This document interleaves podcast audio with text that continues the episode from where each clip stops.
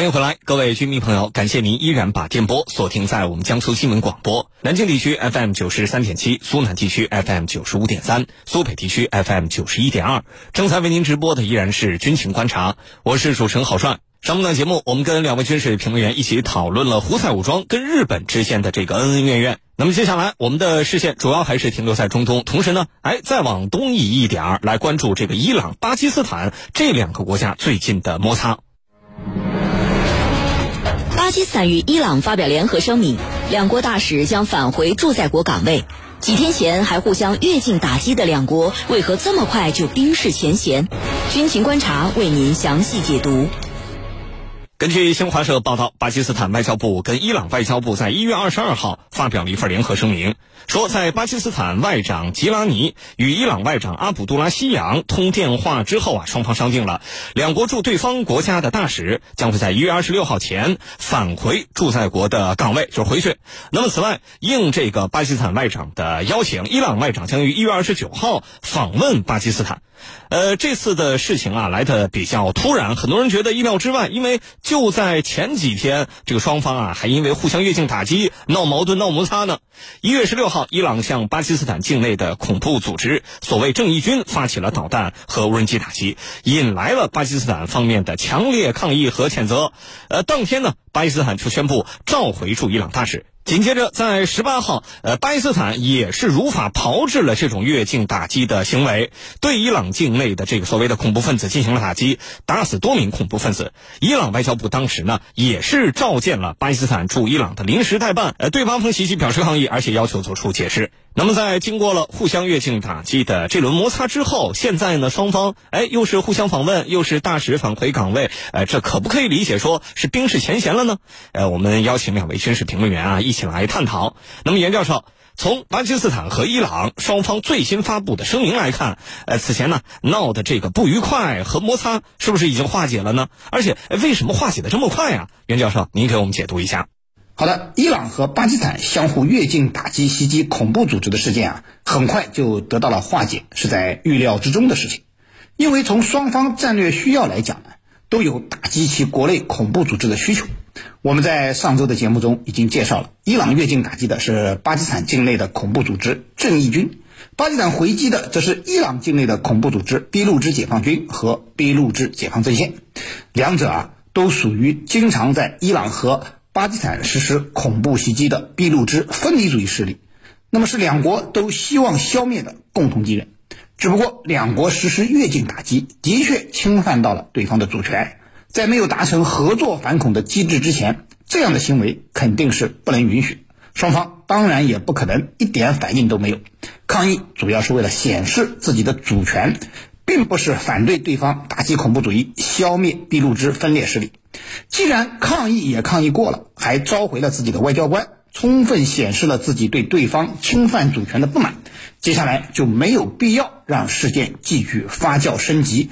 而事情发生之后，包括中国在内的两国的友好国家和一些国际机构都出面劝和，希望两国能够保持克制，和平解决彼此的武装越境事件。两国现在化解矛盾、解决问题，其实也就是就坡下驴，给出面劝和的国家和国际机构一个面子，不再追究对方的武装越境行为，对内实现了打击俾路支分离势力，对外也赢得了国际声誉。这样两边得好处的事，无论是伊朗还是巴基斯坦，自然都是何乐而不为了。所以很快就化解了彼此间的不愉快。实际上啊，两国的关系近年来一直在不断改善。属于发展升温阶段。巴基斯坦看守政府总理卡卡尔就指出，巴基斯坦与伊朗缓和关系是符合两国的共同利益的，还将此前出现的不愉快称之为小问题，表示巴伊双方应共同克服小问题。值得注意的是，两国发生武装越境打击事件的同时，两国的海军还在赫尔木兹海峡举行了联合军演。两国也没有因为这样的矛盾而停止这场表现两国军事合作关系升级的联合军演。由此也可以看出，发展军事合作、加强两国友好关系已经成为两国政府的共识。这次双方越境打击事件发生之后啊，很可能会促成双方联合反恐机制的形成。今后很可能双方会在联合反恐上共同打击俾路支分离势力的问题上加强合作，来共同实施越境打击。主持人，好，谢谢袁教授。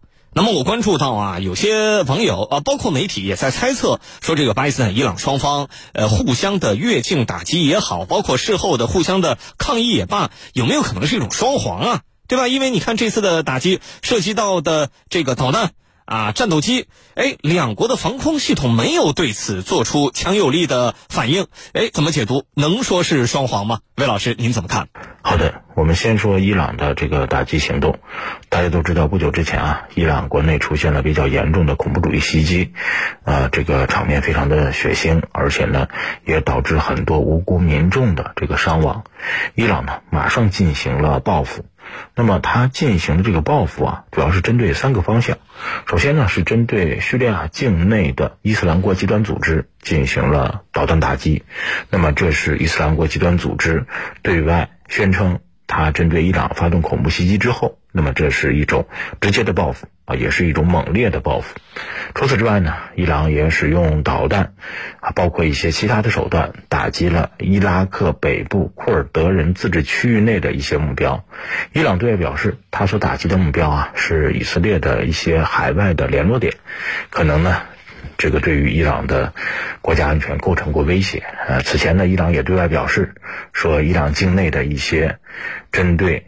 呃，核领域科学家的这样的一些这个暗杀事件啊，就是以色列方面在幕后指使的啊。伊朗已经对外公布了类似的一些信息和调查的结果，所以这一次针对伊拉克境内的这个呃库尔德人自治区内的一些目标的这样的一个打击行动，其实它是直接指向以色列的，是要震慑和警告以色列。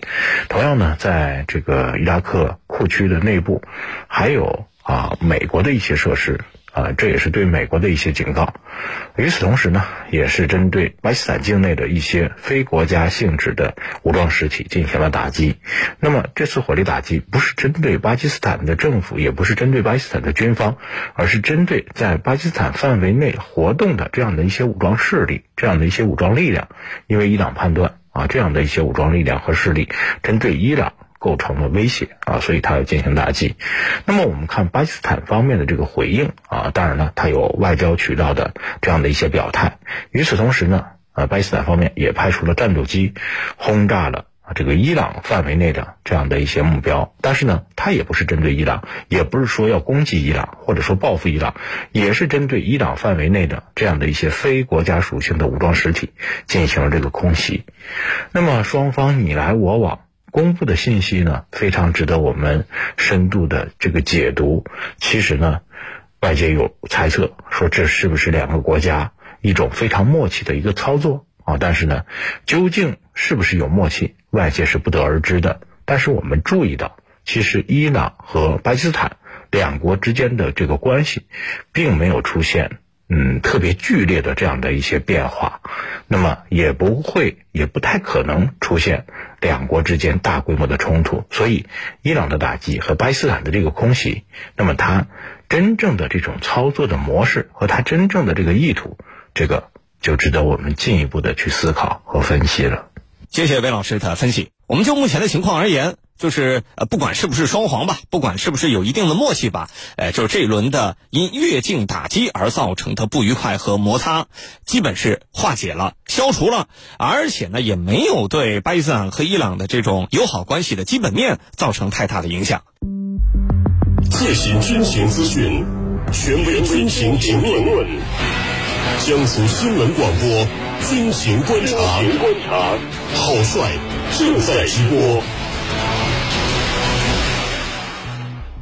好，这里是江苏新闻广播军情观察，我是郝帅。呃，在节目的播出的同时，邀请您在大南京、在抖音等各大平台搜索“军情观察”，关注我们。呃，您可以通过给我们发私信留言的方式，或者在我们的评论区啊留言讨论，来参与我们的互动。每天节目中啊，我跟两位军事评论员都会关注大家的留言和问题，而且在节目中直接为您答疑解惑。欢迎您继续跟我们互动。那么接下来呢，我们一起把视线转向欧洲方向，来关注北约军演仪式。北约举行冷战结束以来最大规模军事演习，将持续四个月，共计九万人参加。北约声称，此次演习就是针对俄罗斯。面对北约的挑衅，俄罗斯将如何回应？军情观察正在解读。根据《环球时报》援引俄媒报道，一月二十二号，北约自冷战结束以来啊，最大规模的演习叫“坚定捍卫者二零二四”开始了。这个演习啊，持续四个月的时间，非常的长。然后呢，来自三十一个北约国家和即将加入北约的瑞典，是共计九万名军人参加演习。那么动用的这个数量也是空前的舰艇、飞机，还有其他的军事装备。北约首次公开承认，该演习就是为了应对俄罗斯可能发动的所谓的进攻啊。那么，对于北约举行的这次演习，俄罗斯副外长格鲁什科表示，向北约举行的这种规模的演习会增加军事意外事件的风险，也会进一步破坏安全局势的稳定。这种规模的演习标志着北约最终不可逆转的回到了冷战模式。那么，袁教授，首先呢，请您为我们分析一下，北约为什么在这个时候投入如此巨大规模的这个军事资源啊，来办演习，而不是说投入到援助乌克兰呢？好的，北约在当前举行大规模军演，坚定捍卫者二零二四，那么这是和美西方对乌克兰实施军事援助并不矛盾的问题。这两件事啊，其实目的都是一致的，那就是要联合盟友共同反俄。前者是为了体现北约强大的联盟能力，巩固北约的团结性，将北约打造成集体反俄的政治军事联盟；后者是联合盟友共同援助乌克兰，将乌克兰变成消耗俄罗斯战略实力的代理人战场。目前啊，俄乌战场的形势呈现出焦灼的趋势。乌克兰的大反攻失利之后，俄罗斯加强了在乌东前线的攻势行动，俄军在一千多公里长的战线上多数发起进攻，主要针对了库皮扬斯克、红利曼。塞夫尔斯克、阿夫基夫卡、马林卡等乌东的堡垒防线的一些关节点进行了进攻，并夺占了多处要点。那么，在乌克兰反攻无果、美西方援乌负担沉重的背景下，美西方也出现了乌克兰疲劳症。美国和欧盟纷纷否决了大规模对乌援助计划。美国是乌克兰的主要支持者，但是新一轮巴以冲突爆发之后呢，美国对以色列的援助的力度啊就受到了影响。国内的党争也影响到了美国援乌力度。美国参议院去年就否决了白宫提出的对乌援助的特别拨款申请。与此同时呢，欧盟对乌克兰的五百亿欧元的援助也搁浅了。那么现在俄乌战场的情况是一方面，美西方的军事援助在不断减少，乌克兰军军队的军事能力也在逐渐衰竭；而另一方面，俄罗斯加强了进攻，还频频得手。那么在这种情况下，美西方非常担心俄罗斯会扩大进攻规模。而乌克兰军队将无力抵抗。为了震慑俄罗斯，北约如期举行了这场冷战结束后的最大规模的联合军演。除此之外呢，这场北约大规模联合军演还有北约各国政要为自己壮大政治声势、助力选举的考虑。今年我们知道是西方的大选年，英国、美国都要举行大选，欧洲理事会主席、欧盟委员会主席、北约秘书长以及欧洲议会都将举行换届选举。那么这个时候举行北约最大规模的联合军演，是这些政治人物啊，就是想通过这个展示一下北约现在的军事成就，凸显一下自己反俄的政治正确，为即将到来的大选加点分。这一点其实和美西方国家政要积极呼吁援助乌克兰，其实也是异曲同工的，都是用反俄这个政治正确来为自己的选举加分项。谢谢袁教授的分析。这次北约的军演啊，就是针对俄罗斯的。那么俄罗斯将会如何来回应呢？对此问题，魏老师，请您为我们做一个分析。好的，北约的这次演习啊，非常的具有挑衅性，因为这个参演的兵力是非常多的，会达到九万人左右，而且呢，嗯，积极加入北约，但是还没有直接加入的。还是处于努力阶段的，这个瑞典也会派兵参与，那么这就传递了两个信息。第一个信息呢，就是瑞典是铁了心的要加入北约，现在还不是北约成员国，就深度的去参与了北约大规模的联合军事演习，显然是不怕得罪俄罗斯的。那么第二个信息呢？第二种这个推测，呃，那么瑞典可能也会成为本次演习的这样的一个重要的区域。啊，那么北约呢会更加关注在北欧区域内进行兵力集结、进行进攻的这种能力。那么这次军演啊，显然就是指向俄罗斯的，这个意图实在是太明显了。北约也没有遮遮掩掩。那么在演习的过程当中，有两点非常值得关注。第一个呢，就是展示演练美国从本土调兵到欧洲去进行大规模作战的能力。那么这就是在预演和俄罗斯的全面战争啊。这个挑衅性是非常明显的。除此之外呢，这一次演习的过程当中，也会使用真实的地理坐标数据。也就是说呢，呃，现在北约在演习的过程当中，它的这种排兵布阵更加这个转向实战化啊。那么就是为了大规模的这个作战进行兵力集结、进行兵力调动，甚至呢把未来作战的方向和兵力的集结地点都已经选好了。那这会对于俄罗斯。呃，产生更大的军事压力。那么，面对北约大规模的联合军事演习，俄罗斯方面呢，肯定也会有所回应。不排除俄罗斯也会进行演习，或者说把他的一些新式的武器装备和这个作战能力很强的这个部队，啊，向北约的这个东翼也会进行这个调动。可以说呢，现在北约和俄罗斯之间的这个不信任和这种敌意的程度，已经上升到一个比较高的这个水平了。那这个双方之间啊，可以说是怒目而视，都攥紧了这个拳头，呃，那么还是有很大的冲突风险的。好，谢谢魏老师。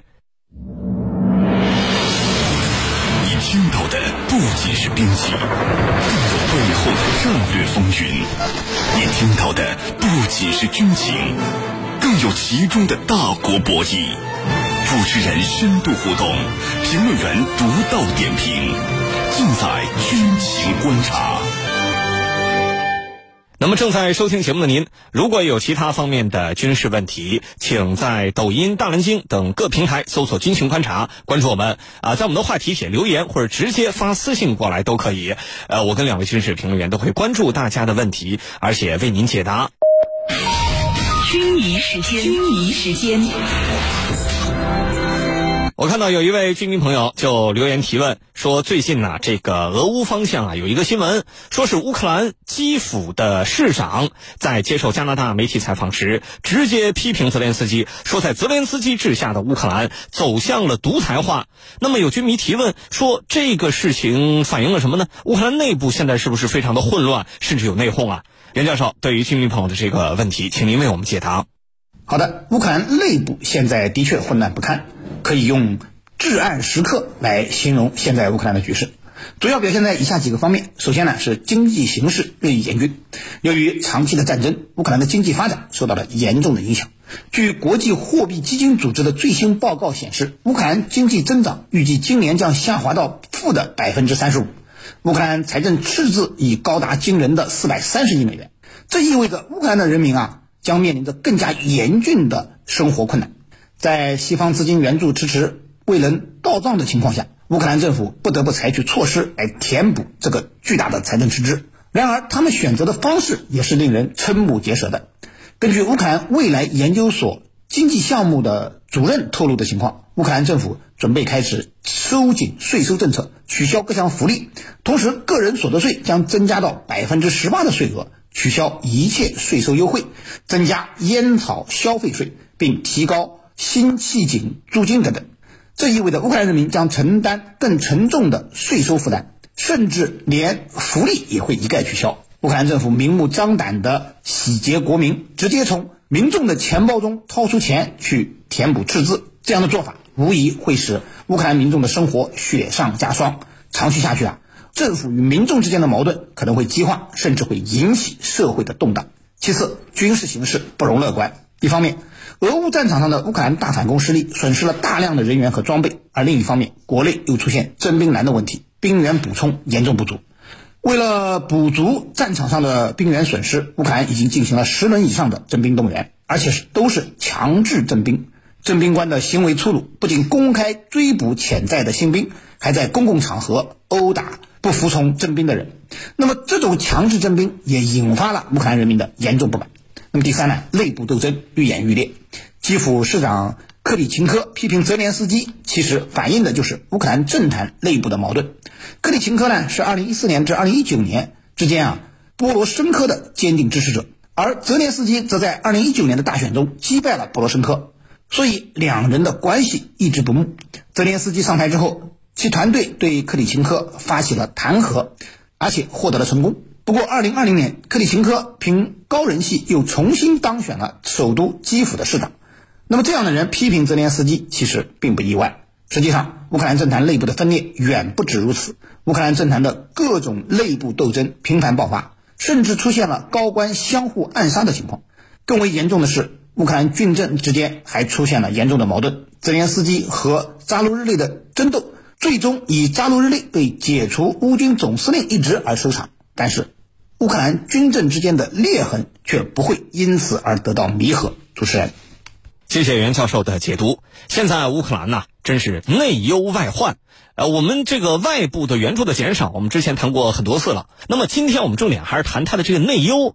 呃，刚才我们说了，这个基辅市长直接怒怼泽连斯基。那么基辅是乌克兰这个国家的首都啊，它的市长那是地方政府的一个重要的代表人物，所以他对泽连斯基的这个攻击，不能说是百分之百。呃，暴露这个真实的情况吧，但至少这个内部的声音反映了内部真实存在的问题。而且呢，我们说这个乌克兰内忧还不止于此，不止于这个地方政府和中央政府之间的矛盾，它还是什么呢？就是军方和政府方的矛盾。你看最近呢，俄乌媒体都在报道一个消息，当然了，还没有定论，是一个传言，就是说乌军总司令扎卢日内要被泽连斯基给炒鱿鱼了啊！你看这个事情。对不对？临阵换将，兵家大忌。但是呢，你看俄乌各大媒体都在报这个消息。那么你想想看，呃，乌克兰内部各方的这个矛盾，可以说激化到了一个严非常严重的地步。好，这里是江苏新闻广播军情观察。以上呢就是我们本期节目为您关注到的全部内容。我是主持人郝帅，代表节目编辑李轩、魏青、童森，感谢您的锁定收听。明天同一时间，我们下期节目再见。